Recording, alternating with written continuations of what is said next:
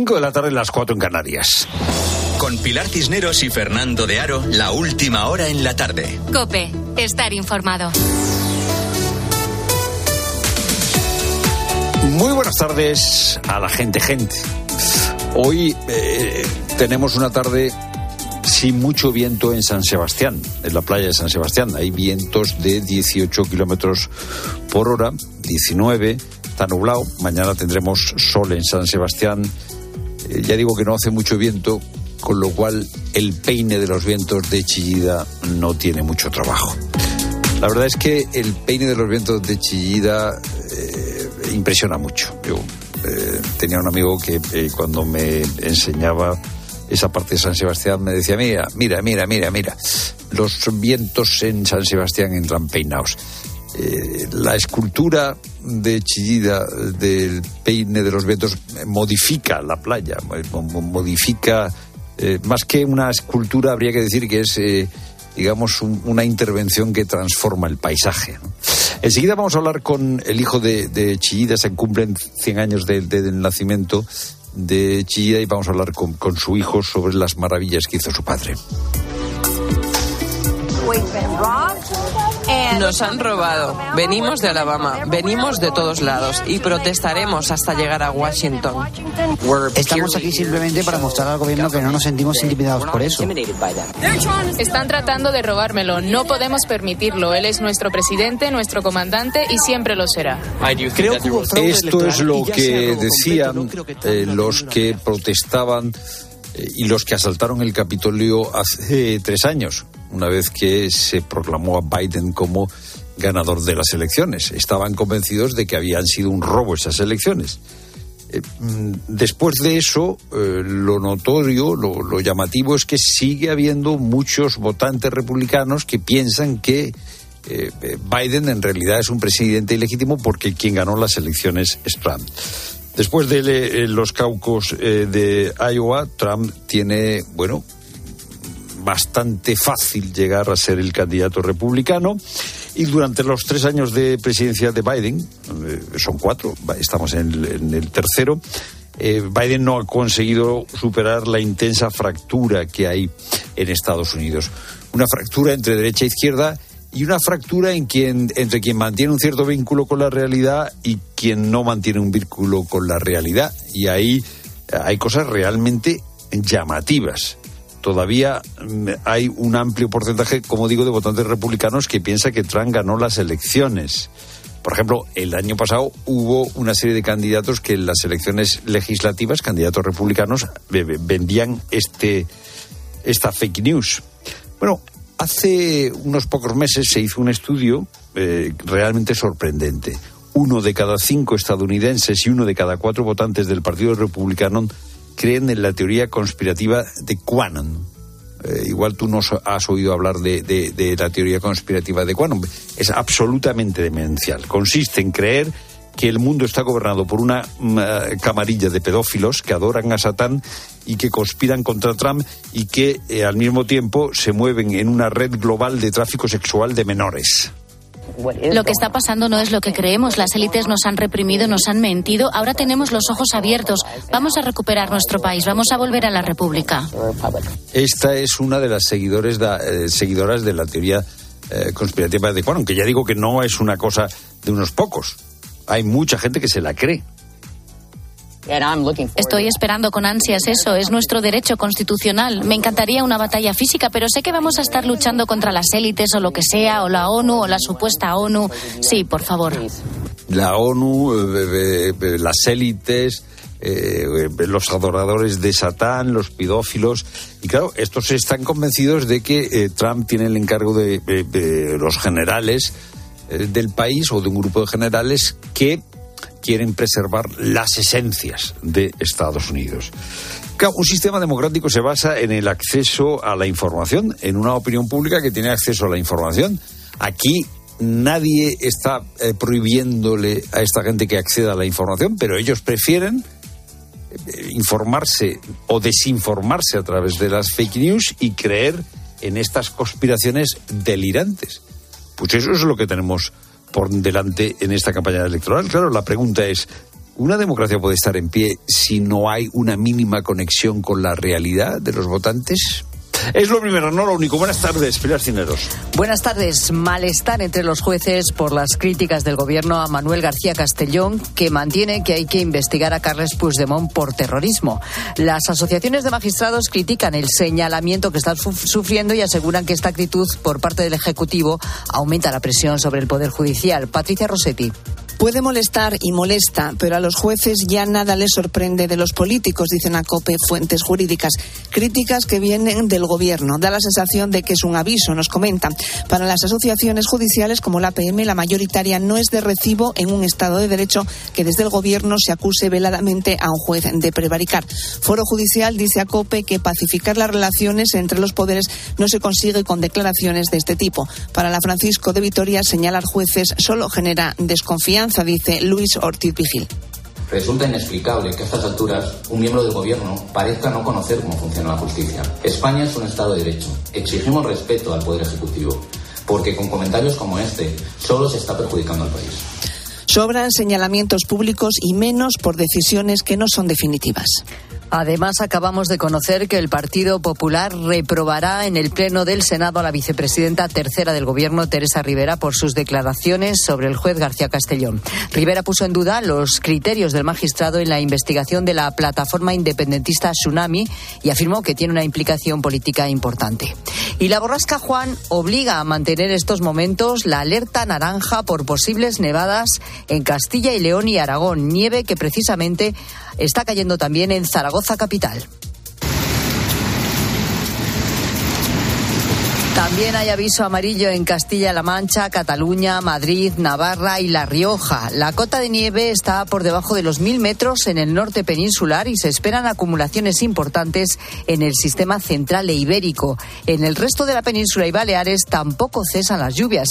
Así que si vas a coger el coche a las puertas de este fin de semana, mucha precaución. Vamos a conocer el estado de las carreteras. Dirección General de Tráfico. Alba Aritz, buenas tardes. Buenas tardes. En este momento estamos pendientes de la nieve que afecta cinco carreteras principales. Cortada en Segovia, la 1 en Boceguillas, desvío dirección Madrid por la A62. También en Guadalajara, la 2 en Alcolea del Pinar y en Soria, la 15 y la 2 a la altura de Medinaceli. Además, obligatorio el uso de cadenas y neumáticos de invierno en Segovia, en la 1 en Fresno de la Fuente y prohibido el paso a camiones y articulados en Zaragoza, en la A23 en Lechón y en Salamanca, en la A66 en Quijo de Ávila. También atención, porque en este momento estamos pendientes de un siniestro en Zaragoza, en la A23 en Ramayas, dirección Valencia, y circulación lenta en Madrid de salida por la 3 en Rivas y la 42 en Getafe, en Barcelona, en la P7 en Barbera del Valles hacia Tarragona, en Valencia de entrada por la V31 en Sedaví y en Málaga dificultades de entrada por la 7 en la Cala de Mijas y localizan en la bahía sur de Ceuta el cuerpo sin vida del migrante que intentó llegar a nado desde Marruecos. Salvamento Marítimo y la Guardia Civil ha empezado la búsqueda esta mañana después de que otro hombre llegara a la costa ceutí y asegurara que había empezado la travesía con otro compatriota que se había perdido en el mar. Y el Atlético de Madrid ha confirmado la lesión de César Azpilicueta. Ignacio Arzuaga. El defensa español se retiró ayer del derbi copero en la prórroga y el Atlético de Madrid ha hecho oficial el parte médico. Sufre una rotura del menisco externo. Todavía no se ha concretado el tiempo de baja ni el tratamiento exacto que seguirá el jugador. Precisamente esta mañana se ha, realizado el sorteo de Copa para cuartos de final. El Atleti de Bilbao se enfrentará al Barcelona en San Mamés, el Atlético de Madrid en el Metropolitano al Sevilla, el Mallorca lo hará contra el Girona en Son Mois y el último enfrentamiento será entre Celta y Real Sociedad en Balaído. Se jugará a partido único los días 23, 24 y 25 de enero. En tenis, el Open de Australia se acerca a la semana final. Ángel García, ¿qué es lo más destacable de hoy?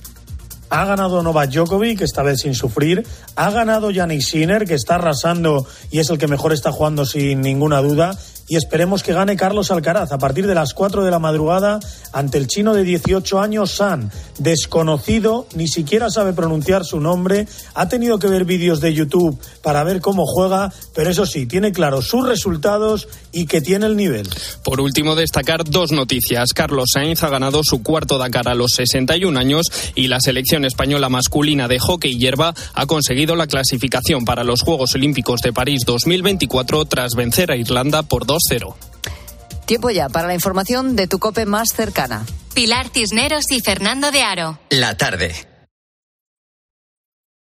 Nara Seguros de Salud y Vida te ofrece la información de Madrid. ¿Qué tal? Buenas tardes. No llueve a esta hora, pero el cielo está muy gris y el viento es frío. 6 grados a esta hora en Cibeles. Nos espera un fin de semana sin chubascos, con sol, sobre todo mañana, pero ojo, con frío y con mínimas de 3 grados. La EMET ha activado la alerta en la sierra por nevadas hasta las 9 de la noche y alerta amarilla también por lluvias en las zonas metropolitana y de Lenares, sur, Vegas y oeste hasta las 6 de esta tarde. Con alerta amarilla no hay riesgo para la población en general, aunque sí para alguna actividad concreta. La Policía Nacional busca a los dos presuntos autores del robo a punta de pistola de dos relojes de lujo a sendos hombres que se encontraban en un bar del Paseo de la Castellana. Los hechos ocurrieron sobre las tres y media de la madrugada a pocos metros de la plaza de Gregorio Marañón. Escuchas la tarde de Cope con todo lo que te interesa con Pilar Cisneros y Fernando de Aro.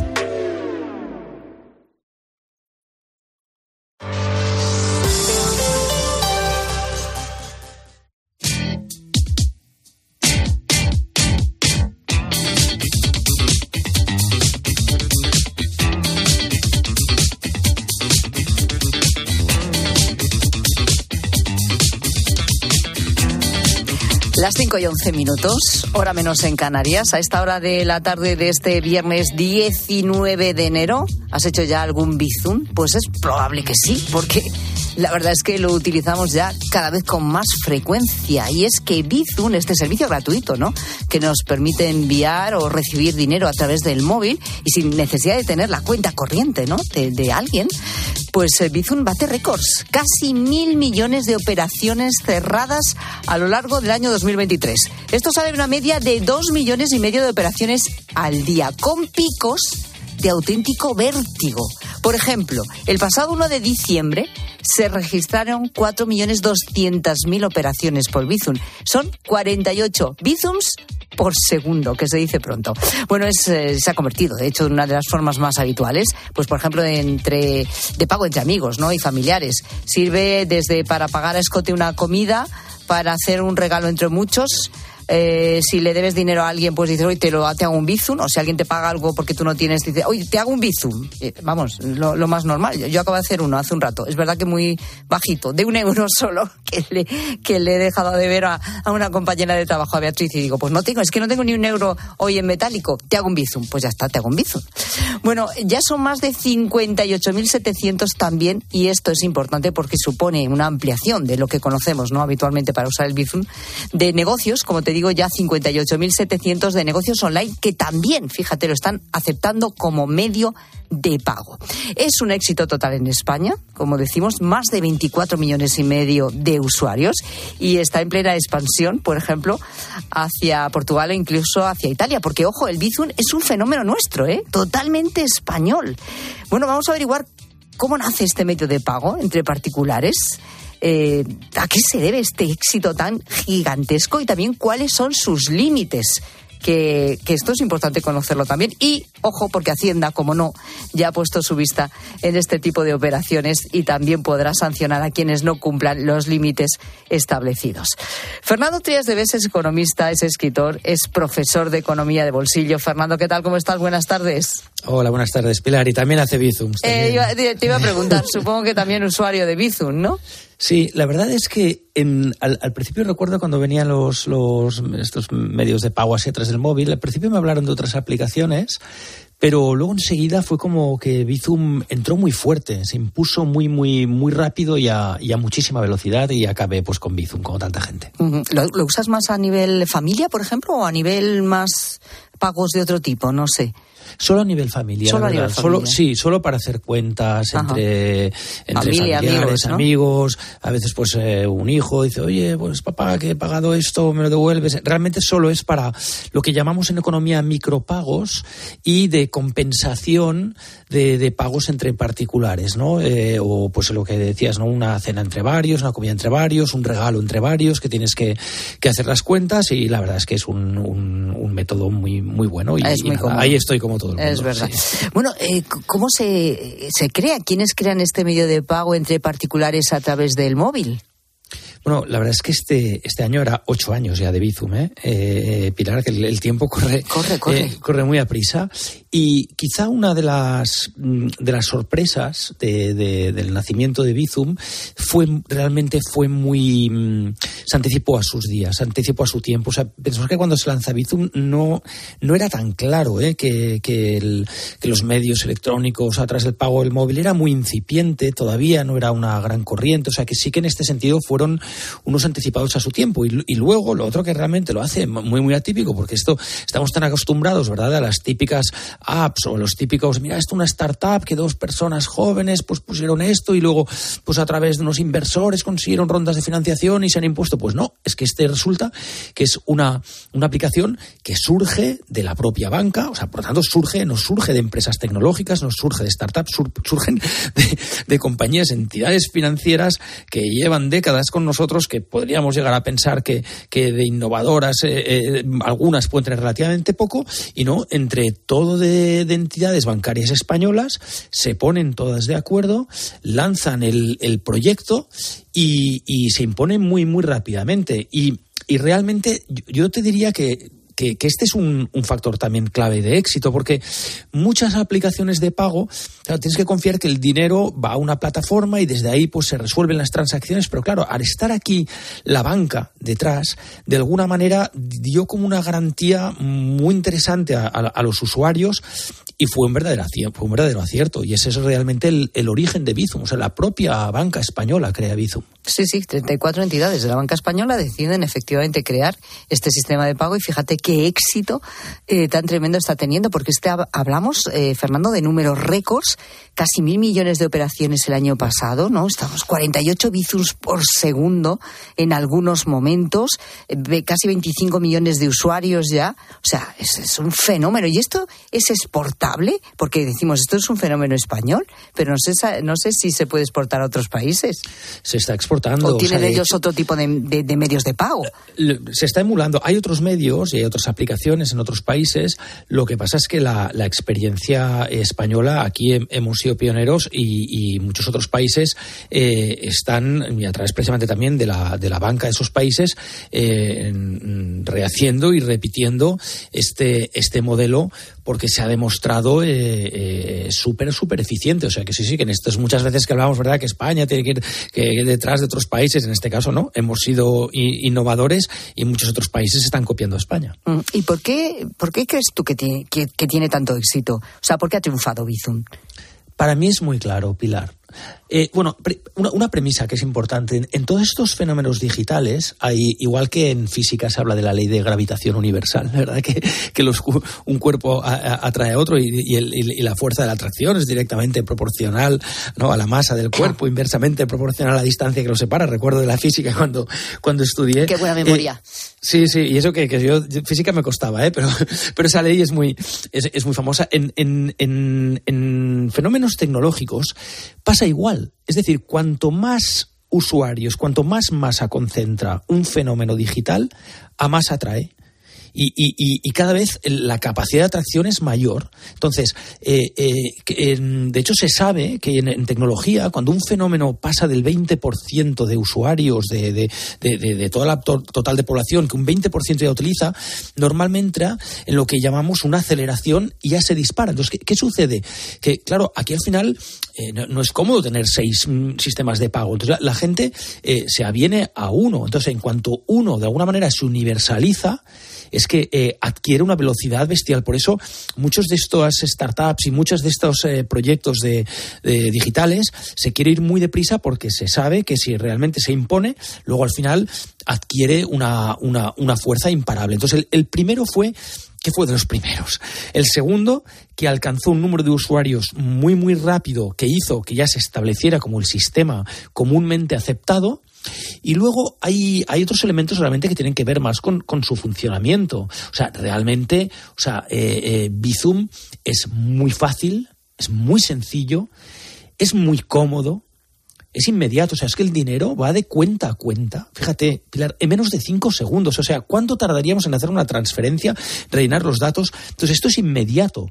Prácticamente todos los bancos lo tienen, o sea, es universal, es súper seguro, porque eso está integrado en todas las medidas. Es que eso sí que es muy importante, que sea seguro. Claro, están las medidas de seguridad de, la banca. Luego hablamos si te equivocas, ¿eh? que ojo. Pero, pero realmente es, es un método mm, cómodo, fácil, inmediato. Y luego yo creo que hay un último elemento, para no alargarme mucho, pero creo que es muy, muy interesante, y es cómo un móvil, un número de móvil, el 6, tal, tal, tal, ¿no? Es una cuenta bancaria. Es decir, en el momento en que se establece un vínculo entre cuenta bancaria y número de móvil, bueno, esto es un, hallazgo mm, y una, vamos, es, disruptivo, ¿no? Es, rompedor, es, increíble. o sea, mi móvil es mi cuenta, el número es la cuenta. Entonces, equiparas un número a una cuenta. ¿Qué sucede? Y ya con esto termino. Claro, esto para una entidad financiera también es muy interesante, porque no sé si os ha pasado alguna vez que si abres otra cuenta bancaria y dices, ay, voy, a dar de alta aquí también Bizum. Una de las cosas que te dice Bizum, entonces cancelas el anterior y, y dices, ahí va, ¿cómo? ¿No puedo tener dos Bizums? Te dicen, no, porque tu número de móvil es una cuenta bancaria, solo es una. Entonces, esto sirve mucho también para atrapar al, al, cliente, ¿no? Con lo cual, este yo creo que es una, un rasgo eh, tremendamente fuerte también. Mi número, mi cuenta corriente. ¿Tú crees que acabará traspasando también a otros métodos? Es decir, que acabaremos pagando por Bizum, eh, pues eso, otro tipo de bienes, ya no solo el que nos mandemos dinero entre la familia, los amigos o que lo recibamos, sino que acabemos pagando por Bizum. ¿Realmente compras? Sí, a ver, ya, se está utilizando algunos comercios. Vas, dicen, oye, te acepto un Bizum. Eh, luego hay que ver los límites agencia tributaria y lo que también permiten las propias aplicaciones. Eh, yo estoy absolutamente seguro que esta, esta mm, equivalencia entre móvil y número de móvil y cuenta bancaria, esto ya es imparable. Esto es imparable. Es, decir, ya aparte los, lo, que se llaman los métodos de autenticación, muchos de ellos ya pues por eh, biométricos, ¿no? El rostro, la cara, etcétera, la huella, ya cada vez más la biometría y el teléfono móvil se va, están habilitando a sistemas de identidad y de identificación. Entonces, esto es imparable. Que vamos a acabar haciendo pagos de toda índole así. Otra cosa es cómo, eh, qué límites se ponen, qué medidas de seguridad que tendrán que ser mayores y después eh, cómo esto se, se, se vehicula para, para, para, las declaraciones eh, lógicamente impositivas. Hombre, claro, es que si empiezas a pagar cantidades muy importantes, pues al final, pues obviamente Hacienda entrará ahí también para con sus límites y sus impuestos, no cabe duda. Bueno, por el momento ya sabemos que lo mínimo que podemos pagar son 50 céntimos, el máximo no sé si depende de cada uno, yo desde luego no puedo pagar más de 500 euros por cada mm. operación pero algunas permiten mil. Algunas ¿eh? permiten mil, ¿verdad? Eso depende de la entidad bancaria, entiendo. Sí. Claro. No, no, yo solo puedo 500. Sí, qué cantidad bancaria y luego te ponen máximo por día. máximo por día, es verdad que suele ser 2.000, eso es verdad. Luego hay una máxima cantidad mensual que son 5.000. Eh, o sea que sí que hay límites en ese sentido. Incluso una máxima cantidad de operaciones al año y de dinero al año, que son 10.000 euros. Mm, no sé si alguien llega a hacer. Bueno, eh, parece una tontería, pero, te, muchísimo dinero, pero, no bueno, una, anécdota personal. Eh, en, un pequeño pueblo donde yo paso los veranos, en, el, en la piscina, la, propietaria del bar eh, permitía hacer bizums, una pequeña consumición, oye, pues un refresco, tal, Venga. pues un aperitivo, una bolsa de patatas para el niño. No, no, no ya me haces un bizum. Claro, esta mujer no, era consciente de que, claro, todos los veraneantes, bolsa de patatas, refresco, un helado, y de repente, a mitad de verano, eh, tuvo que poner un cartel diciendo, oye, que los de, los de la entidad financiera me ha parado el límite, que he llegado al límite, no sabía que había un límite y se le acabó el sistema de cobro, ¿no? Con lo cual, sí, sí, realmente eh, se, se puede llegar a esos límites, pero ojo también con la agencia tributaria, porque hay que informar según lo que hagas, ¿eh? Fernando Díaz de gracias. Buenas tardes. Hasta pronto. No abandonamos el hábito económico. Ha terminado el foro de Davos. Ahora vamos con las conclusiones, si es que las hay. Pero, Fernando, recordemos qué es el foro de Davos. Por esta semana hemos hablado del foro de Davos porque se estaba celebrando. Recordemos que eh, hemos explicado que el foro de Davos es una iniciativa privada que es muy conocida por la asamblea anual. Siempre vemos las imágenes de Davos, que es una localidad suiza, pues mucha nieve, hay que ir muy abrigado. Por cierto, que la, el abrigo que ha llevado Sánchez eh, ha hecho furor y por lo visto se ha agotado. Eh, ya me diréis si os gusta o no.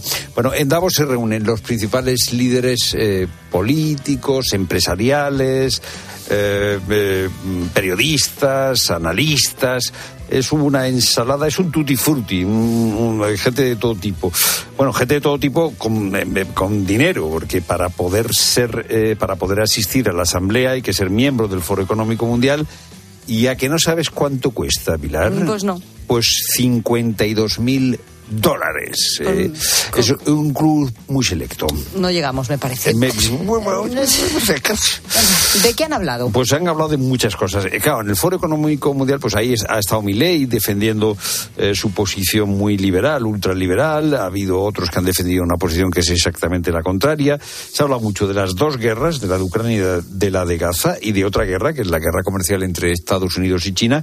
Y eh, se ha hablado de la inteligencia artificial, de- del temor a que la inteligencia artificial pues cambie mucho cómo se organiza el trabajo, eh, la, la famosa cuestión de las máquinas que sustituyen a las personas. ¿Y a qué conclusiones se ha llegado en esta edición de Davos? Vamos a ver, conclusiones, conclusiones no es que allí saquen un documento ¿no? y digan, hemos concluido, eh, Davos ha concluido. No, eh, es un clima más que eh, otra cosa, ¿no? Porque el tema de este año en gran medida era la confianza. Bueno, pues eh, lo que se ha visto en Davos es que en el mundo no hay mucha confianza en este momento porque el mundo atraviesa por una era de conflicto, de confrontación, de fragmentación y de miedo. O sea, primera, digamos, primer, primera, más que conclusión, primera sensación de todos los que están allí. Estamos en un mundo muy complicado. La segunda es una, eh, un asunto del que se viene hablando mucho últimamente, que es la deslocalización. Vamos a ver, como el mundo está eh, eh, muy interconectado y, y- nos comemos unos panchitos que están fabricados en eh, eh, Kuala Lumpur, eh, eh, pues diciendo por decir, ¿no? Claro, esos panchitos tienen que viajar en, en- en- barco y tienen que atravesar muchos mares. Y como se está viendo que, eh, por ejemplo, los líos en el Mar Rojo provocan que los eh, barcos tienen problemas de tráfico mundial, pues oye, igual hay que producir los panchitos en el pueblo de Rosa Rosado que, y no traerlos de Bangladesh, ¿no?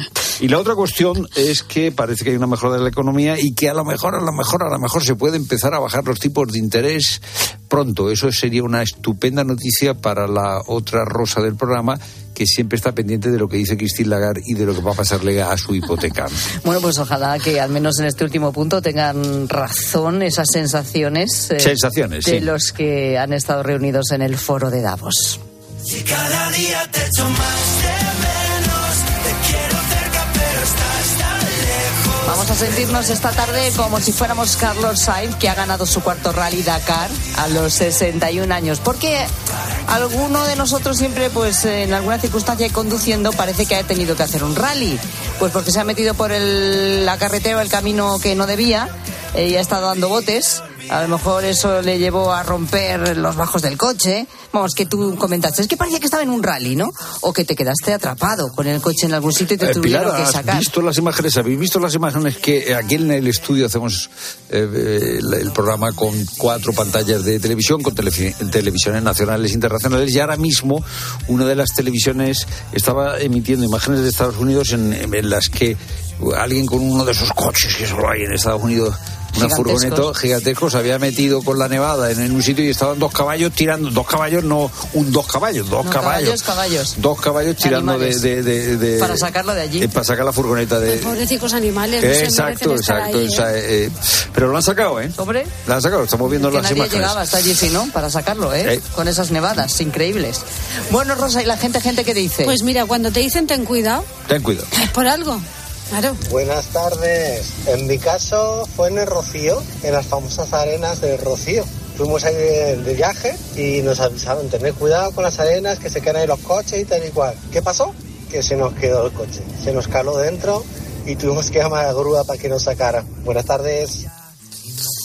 La Claro, arena. Si, si te dicen ten cuidado, pues es Ya, que tienes ya, que. ya, ya, ya. y la arena. Luego está el paisano que no te avisa y dice, "Oye, pero ¿qué no me ha avisado usted? Porque no ha preguntado. Ah, Pero ¿Eh? en este caso iba avisado, ¿eh? Iba avisado, Y sí. aún así se quedó ahí clavado.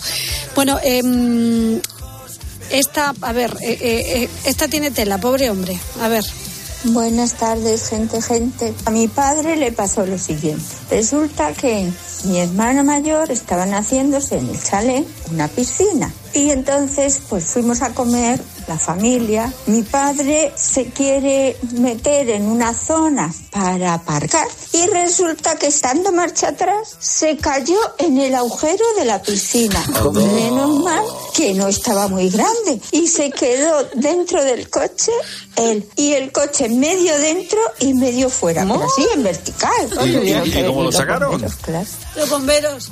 Ah, que te llamaron los bomberos. Esa es la Los segunda bomberos. parte de la historia Claro. que nos tiene que contar. Imagínate el coche además cómo se quedó. ¿eh? Bueno, el coche y el hombre, qué susto más grande. Además que se quedó ahí. Se eh, quedó en vertical. en vertical. Mira, eso estoy medio haciendo. coche dentro y medio fuera. Estoy haciendo un presupuesto yo en el taller. El radiador, cambiarlo. Eh, eh, por los bajos, pues seguro que alguna parte de, de- del aceite y tal, igual también. Eh, o sea, eso. Eso es un destrozo de mucho Destrozo, cuidado, sí, sí. de mucha pero, categoría. Usted, este motor no hay que lo arregle, cámbiese usted de coche mejor. Lo peor es el susto, es el Lo susto. compramos en Sí, un, sí, sí, en un desguace, claro, vete a saber dónde está el ¿En coche. qué momento se ponen a hacer la piscina en el chalet que mira al pobre hombre Es que, que- se quedó es con que el la coche marcha atrás es muy La peligrosa. marcha atrás es muy peligrosa. Muy Y peligrosa y, la y- marcha y atrás. las cámaras esas que Buah. ponen ahora los coches, Buah, eso no eso es soluciona peli- nada. Peligrosísimo. No Son es mucho ocurra peor. Fiarte solo de la cámara. Porque además te empieza a pitar pi, pi, pi, y ca- siempre que Peligroso. pita dice, es que es demasiado preventivo ese pitido. Voy a apurar un poco Entonces, más. claro, Eh, claro, voy a apurar claro, un poco más. Exacto. Eh, entonces el pitido es una invitación a, a- a- al golpe. Exactamente. Pi, pi, A caer ver cómo sigue eso. cuneta.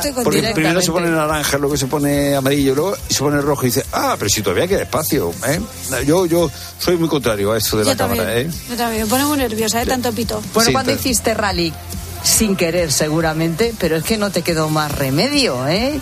¿Fue un derrape en toda regla o fue eso, marcha atrás, acabaste, no sé si en la piscina, hay gente que ha acabado incluso en la entrada de bocas de metro, ¿eh? En Madrid a No, veces. sí. Oh, sí, ¿no te acuerdas de una famosa foto de hace unos años? Un coche en la... Pero eso era una película, ¿no? No, no, no, no, no. Pues eso como la película esa de... La que- Creen que es la Eh, entrada de un parking y ¿Qué es la película entrada del era la metro. que el coche estaba en la Eso ha Cibeles? No me pasado, acuerdo ¿eh? yo. Ah, ¿Qué no me acuerdo, sí, pero eso sí. Eh, no, no. pero tampoco sería tan raro, pues, pero eso es peor porque es un accidente ahí ya. Ya, el En coche Cibeles es complicado. Bueno, pues haciendo rally estamos esta tarde con la gente, gente. Queremos que nos cuentes tu historia. Arroba la tarde cope, facebook.com barra la tarde cope y notas de voz al WhatsApp de la tarde 607 15 06 02. Lo has contado antes, 100 años del nacimiento de Eduardo Chillida, Fernando, y vas a hablar con, con uno de sus ocho hijos. Sí, eh, que conocen bien la obra de su padre y, y, bueno, siempre merece la pena asomarse a algo de chillida.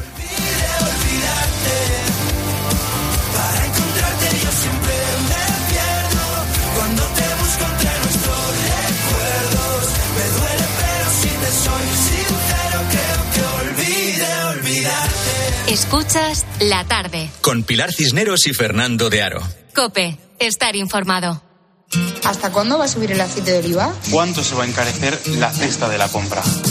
La respuesta a esta y a más preguntas las encuentras este sábado desde las ocho y media de la mañana en Agropopular con César Lumbreras. Estas son las siete noticias más importantes de los últimos siete días. Y mientras tanto, los corderos siguen en niveles históricos. Agropopular, el programa de información agraria decano de la radio española. También en cope.es, en tu móvil y en redes sociales. Busco amor, salud y toda la felicidad del mundo. Y en las rebajas un poco de todo. Cuando buscas, no siempre encuentras, pero en las rebajas del corte inglés siempre encuentras lo que buscas. Con descuentos en moda, deportes, hogar, accesorios, lencería, zapatería. Del 7 de enero al 29 de febrero, las rebajas del corte inglés. En tienda web y app. De camino al cole de los niños, un poco de diversión. Veo, veo. Si pillas atasco al ir al trabajo, un poco de paciencia. Ya no llego. Si vas al súper a hacer la compra, un poco de memoria. Plátanos y yogures. Y para todo eso, los nuevos combustibles 100% renovables de Repsol. En tu día a día, algo nuevo te mueve con los combustibles 100% renovables de Repsol que puedes usar ya en tu coche. Encuéntralos en más de 50 estaciones de servicio y a final de año en 600. Descubre más en combustiblesrenovables.repsol.com. Si elegir es ahorrar for you, ahorra todas las semanas con los productos marca de Carrefour, como con el yogur natural Carrefour Pack de 8 a solo 1,5 euro céntimos. Y más ofertas como la costilla de cerdo Carrefour a 4,99 euros el kilo. Hasta el 21 de enero en Carrefour, Carrefour Market y Carrefour.es. Carrefour, aquí poder elegir es poder ahorrar. Escuchas la tarde. Y recuerda, la mejor experiencia y el mejor sonido solo los encuentras en cope.es y en la aplicación móvil. Descárgatela. A no ser que vayas en camello o en trineo, Llenar el depósito a finales de enero cuesta. Por suerte, el seguro de tu coche no te cuesta tanto. Esta cuesta de enero contrata con Berti el seguro de tu coche desde 180 euros, con revisiones y mantenimiento ilimitados totalmente gratis durante un año entero. Calcula tu precio en Berti.es. Ahorra tiempo, ahorra dinero. Más que 60 consigue un sexy 60% de descuento en tus nuevas gafas. Infórmate en soloptical.com. Soloptical, solo grandes ópticas. Cuando vuelves de unas vacaciones, seguro que quieres encontrarte tu casa tal y como la dejaste, o sea, sin nadie. El seguro de hogar de línea directa con cobertura por ocupación ilegal ahora también se encarga de todo lo importante en caso de que ocupen tu vivienda, para que siempre estés tranquilo cuando no estás en casa. Cámbiate y te bajamos el precio de tu seguro de hogar, sí o sí. Ven directo a lineadirecta.com o llama al 917-700-700. El valor de ser directo. Consulta condiciones. Si elegir es ahorrar for you, ahorra todas las semanas con los productos marca de Carrefour, como con el yogur natural Carrefour Pack de 8 a solo 1,5 euro céntimos. Y más ofertas como la costilla de cerdo Carrefour a 4,99 euros el kilo. Hasta el 21 de enero en Carrefour, Carrefour Market y Carrefour.es. Carrefour, aquí poder elegir es poder ahorrar. Lo que está pasando y sus consecuencias te lo explica Pilar García Muñez. Cuando hablamos de soledad no deseada, siempre solemos pensar en alguien mayor, ¿verdad? En la vejez. Pero lo de estar solo no solamente les afecta a ellos, a los mayores. Nuestros jóvenes, paradójicamente, se sienten cada vez más solos. Escucha de lunes a viernes de 1 a 4 de la tarde, Mediodía Cope.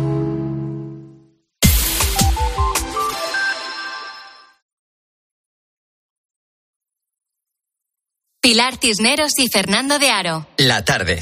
Cope, estar informado. munduari begiratzeko modu bat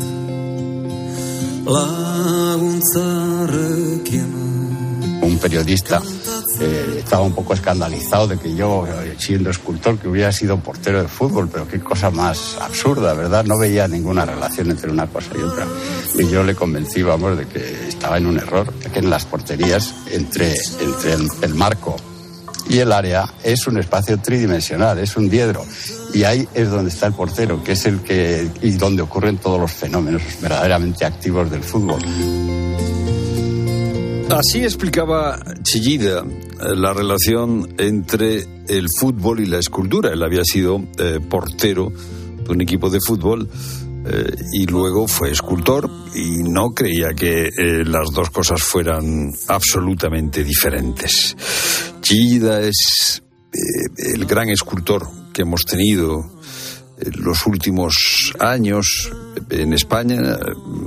Chillida se cumplen 100 años en estos días del nacimiento de Chillida y tenemos hoy en la tarde a uno de sus ocho hijos, Luis Chillida, que es presidente de la Fundación Eduardo Chillida Pilar Belzunce. Luis, buenas tardes. Hola, muy buenas tardes. Gracias por estar con nosotros en la tarde de COPE. Nada, encantado.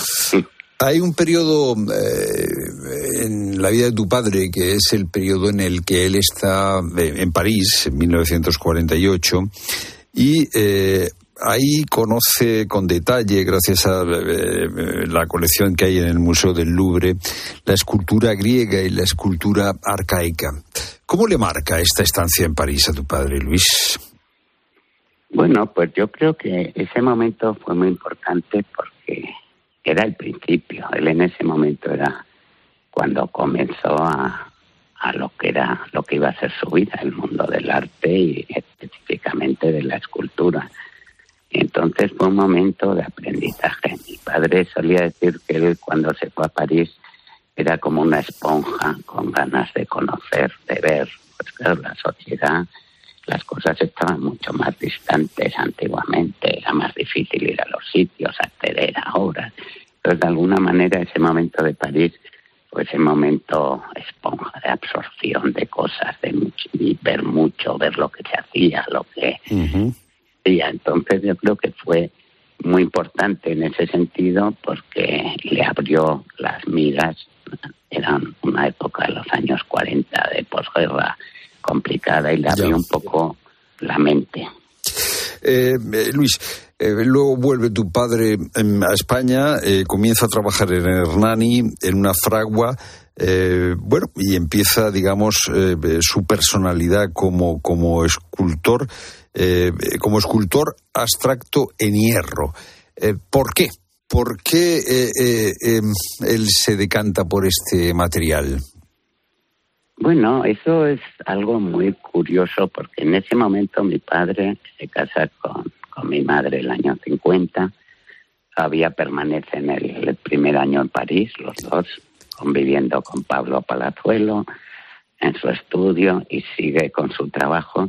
Y ahí mi padre entró en una crisis, estaba en un momento en el cual ya lo que había hecho basado en el arte griego, esas primeras figuras pues que no eran completas, pero que eran de alguna manera esas primeras obras que hizo en yeso tallado, empezó a ver que ya no le, que ya no le salían igual, que ya era de alguna manera repetirse algo que ya estaba hecho. Y empezó a entrar en una gran crisis. Los artistas muchas veces crecen o se desarrollan a través de estas crisis creativas. Y llegó un momento en el que le dijo a nuestra madre, le dijo, Pili, estoy acabado, no puedo seguir con esto. Y mi madre, que era una mujer que fue un grandísimo apoyo para él y desde luego muy echada para adelante para la época, le contestó y le dijo, pero Eduardo, ¿cómo vas a estar acabado si todavía no has empezado? Ajá.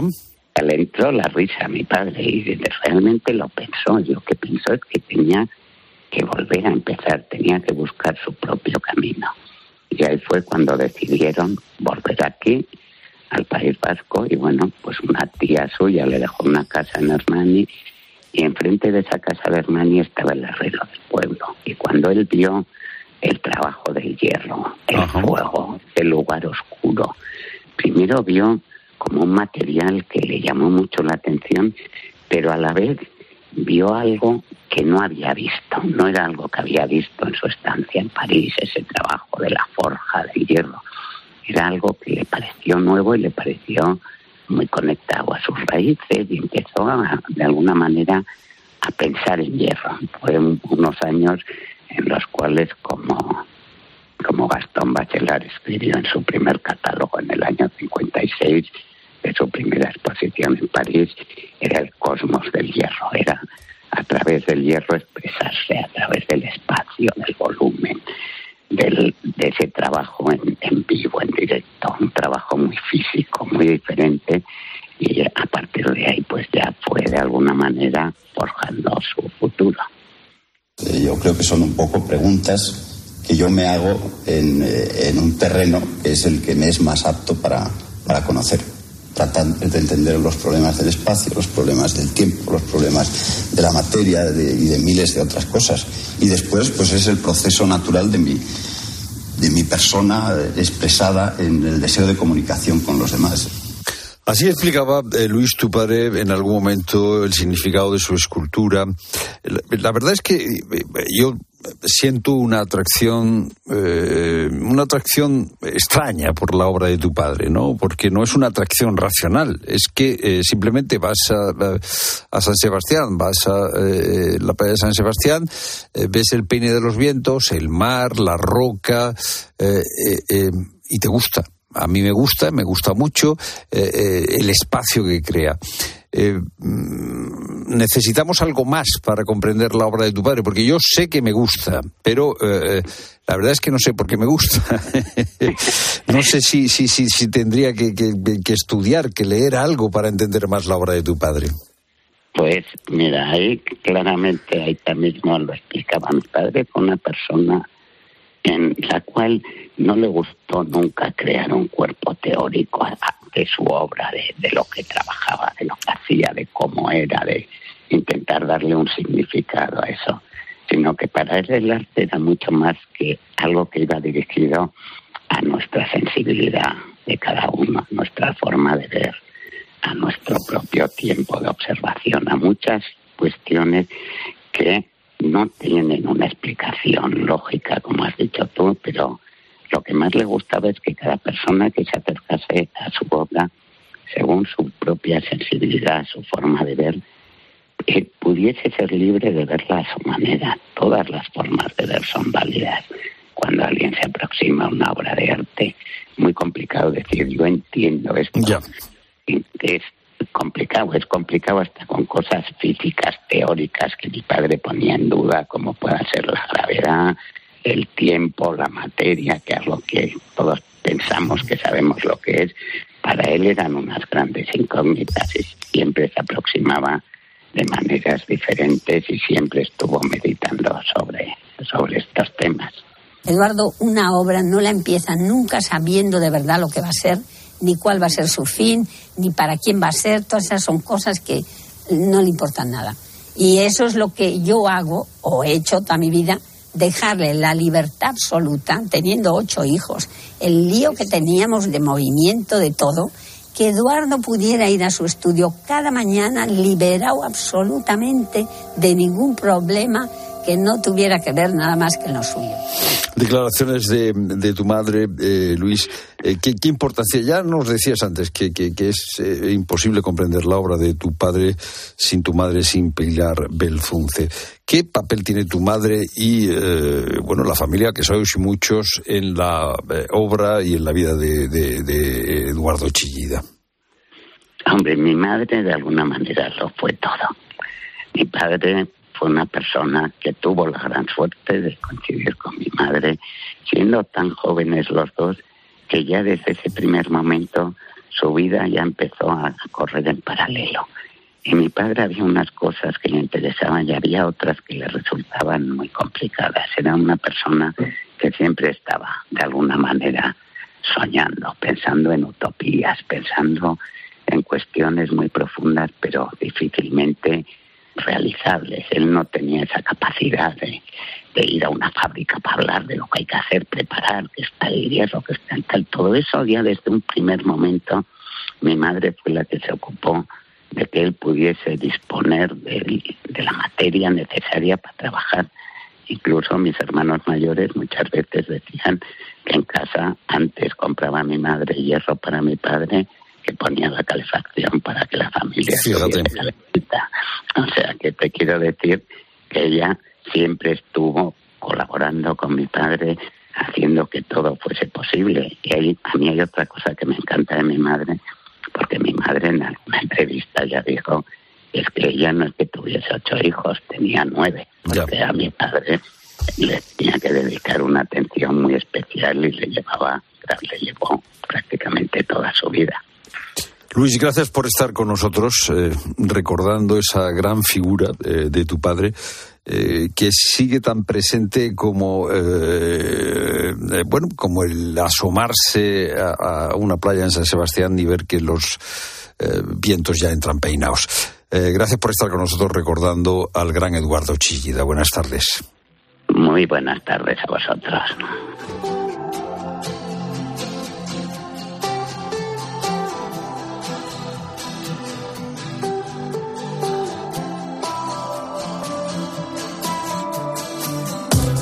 Si te pregunto cuál es el principal objetivo de una empresa, seguramente me dirás que, hombre, lógicamente ganar dinero, ¿no? Tener beneficios. Y sí, eh, es así, no, no te voy a quitar la razón. Pero también es cierto que hoy en día están surgiendo nuevos tipos de empresas que ante todo quieren ser sostenibles. Estas empresas buscan tener resultados económicos, por supuesto, pero sobre todo quieren que su actividad tenga un impacto positivo en la sociedad y en el medio ambiente. Por eso se las conoce como empresas de triple impacto. Para saber qué es esto exactamente, tengo conmigo aquí en el estudio a Javier Torres, es director de Repsol Impacto Social en Fundación Repsol. Javier, ¿qué tal? Buenas tardes. Buenas tardes, Pilar. Bueno, a ver, explícanos un poco más en qué consisten las empresas de triple impacto. ¿Qué es esto? Bueno, pues como bien explicabas, las empresas de triple impacto son aquellas que buscan generar beneficios en tres aspectos, el económico, el social y el medioambiental. Económico porque ayudan a reactivar esa economía verde en las localidades, en las comarcas en las que actúan. Social porque están orientadas a la generación de empleo local con preferencia para colectivos vulnerables y medioambiental porque ayudan a reducir la huella de carbono o incluso eh, retirar carbono de la atmósfera. Oye, ¿y cómo ayudáis desde Fundación Repsol a estas empresas a hacerse un hueco en el mercado? Desde Fundación Repsol creemos que es fundamental evolucionar hacia una economía más verde y social.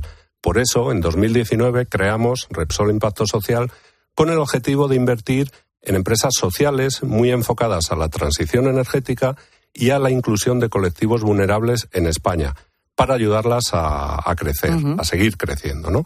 Estamos convencidos de que esta iniciativa pionera es una buena forma de contribuir a una sociedad más justa, inclusiva, humana y respetuosa con el medio ambiente. Y Javier, ¿qué requisitos deben cumplir estas empresas para que Fundación Repsol se plantee ayudarlas? Hombre, el, primer requisito que deben cumplir es, que sean sostenibles, ¿no? Lo que, entre otras cosas, implica que, favorezcan la igualdad de oportunidades y que contribuyan a la protección del medio ambiente.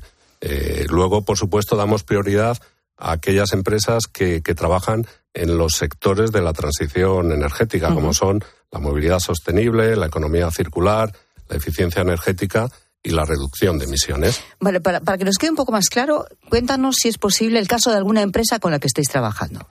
Bueno, pues puedo ponerte el ejemplo de, de Hispalet, que es una empresa española que trabaja en, todo lo que tenga que ver con tecnología LED, que, además de favorecer ese crecimiento económico que antes hemos comentado, pues incluye una vertiente social y medioambiental muy destacable. Por ejemplo, en, el aspecto medioambiental, eh, los sistemas de iluminación LED suponen un importante ahorro energético. Pero más allá de eso es que además evitan la emisión a la atmósfera de miles de toneladas de CO2 todos los años, eh, contribuyendo de esta manera a la lucha contra el cambio climático. Pero hablamos que son empresas de triple impacto, ¿no? ¿De qué forma, por ejemplo, entonces Hispalet ayuda a la sociedad?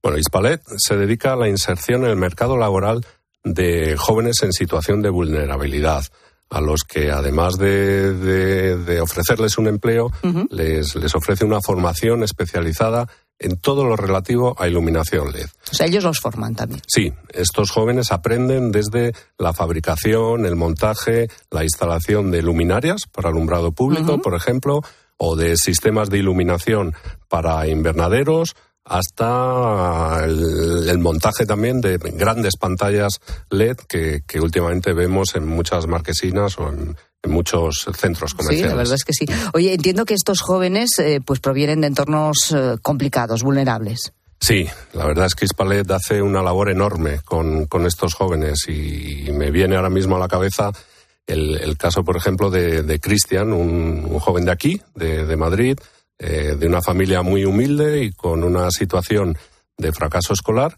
eh, pues bueno, que, produjo que estuviera bastante perdido en, su proyecto vital eh, con solo 23 años. Pues, pues bueno, él entró en Hispalet en 2021, hace dos años y medio, y en estos dos años y medio él se ha sacado el título de la ESO, ha aprendido el oficio de instalador electricista, de alguna manera pues ha conseguido estabilizar su, su vida y bueno, ya está plenamente incorporado al mercado laboral.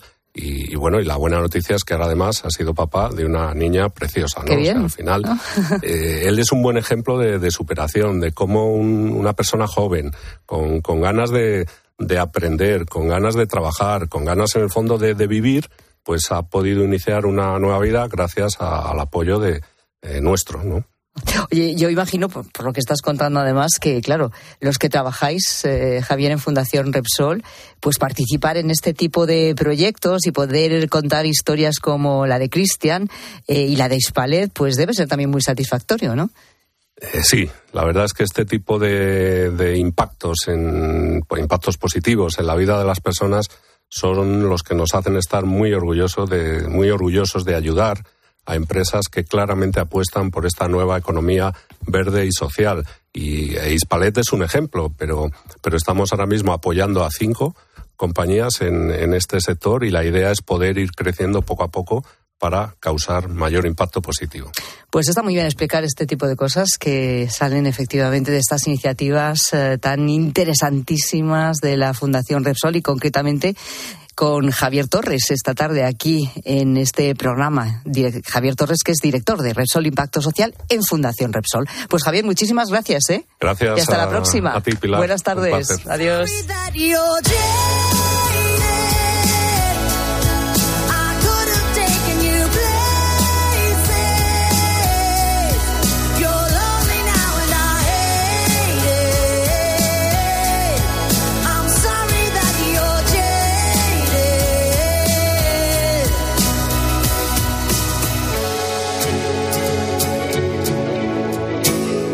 Y estamos felicitando esta tarde a Carlos Saez que ha ganado su cuarto Rally Dakar y además a los 61 años. Ojo, ¿eh? hay que estar en forma para hacer esto. Tú, en cambio, pues oye, no es que estuvieras especialmente en forma, pero aquella vez con tu propio coche y sin querer, casi casi te haces un rally. Porque a veces nos ocurren estas cosas. Nos metemos donde no debemos, ¿eh? Y que nos quedamos atrapados, nos tienen que sacar, nos metemos en un camino de cabras, hay baches, el coche va dando tumbos. Y, y luego llegan las consecuencias. ¿Qué le pasa a la gente, gente? Y a veces Pilar en el peor momento.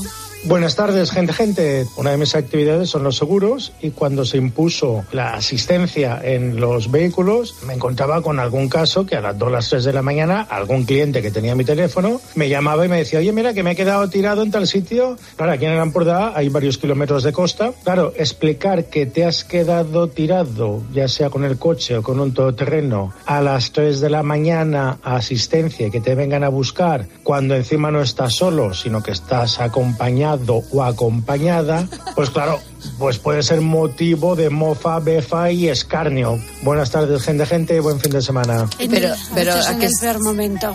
Que se refiere Porque a que... puedes estar muy bien acompañado y te quedas ahí atascado en el peor momento. Ya, pero bueno, y... Y ya. tienen que ir a sacarte, claro. Hombre, claro, ¿y qué pasa? ¿Que le da vergüenza a la gente llamar para que te saquen en esas condiciones Pues, o qué? pues, pues puede ser, sí. Claro. No es lo mismo llamar a las 3 de la tarde que a las 3 de la mañana. Me recuerda ¿A, lo que nos encontramos cuando fuimos a hacer el reportaje de los olivares por la noche. ¿Qué dices? Había coches atascados, ¿no? ¿Quieres decir? No, atascados no. Estaban allí perdidos en medio del olivar, Sí. aparcados. Sí, sí, bueno, eh, notas de voz 607-150602.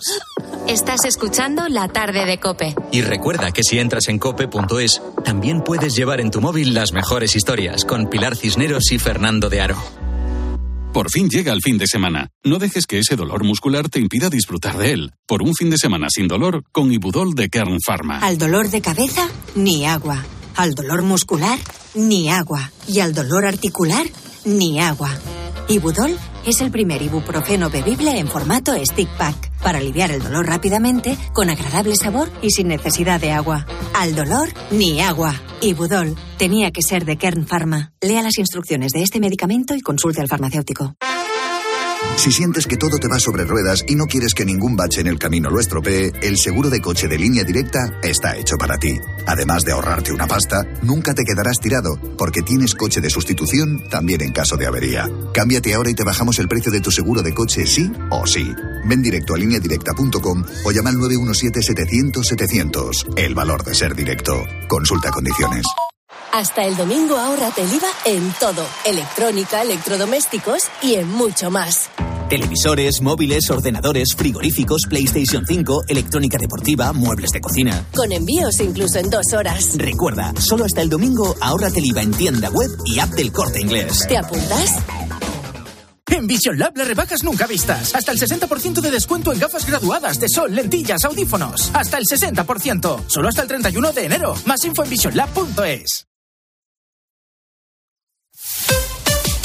Escuchas la tarde. Y recuerda, la mejor experiencia y el mejor sonido solo los encuentras en cope.es y en la aplicación móvil. Descárgatela. Hay dos tipos de motoristas, los moteros que disfrutan la carretera como nadie y los mutueros, que hacen lo mismo, pero por menos dinero. Vente a la mutua con tu seguro de moto y te bajamos su precio sea cual sea. Llama al 91 555 5555. Hay dos tipos de motoristas, los que son mutueros y los que lo van a ser. Condiciones en mutua.es. Javi, ese jersey te queda como el maniquí. Perfecto. Cariño, ¿es que le estás hablando al maniquí? Si no ves bien, ven a las regafas de General Óptica. Ahora tienes todas las gafas con un 40% de descuento en cristales. General Óptica, tu mirada eres tú. ¿Perdona? ¿Que ahora Movistar Prosegura Alarmas incluye una garantía antiocupación? Uf, ya verás cuando se entere mi perro. Ningún guardián puede competir con Movistar Prosegur Alarmas, la primera y única alarma con garantía antiocupación, que no solo disuade y protege, ahora también se compromete contra las ocupaciones. Contrátala en el 900-222-250 o en movistarproseguralarmas.es. El asesino ha sido ejecutado, Abre los ojos. Sé más observador. pero la maldad nunca muere. Uno de los libros que su padre dejó allí hablaba de demonios que viajan a través del tacto. cuidado con mi cólera. ¿Qué vas a hacer? ¿Detenerme? ¿Por qué no me matas? Fallen. Aún me estoy divirtiendo.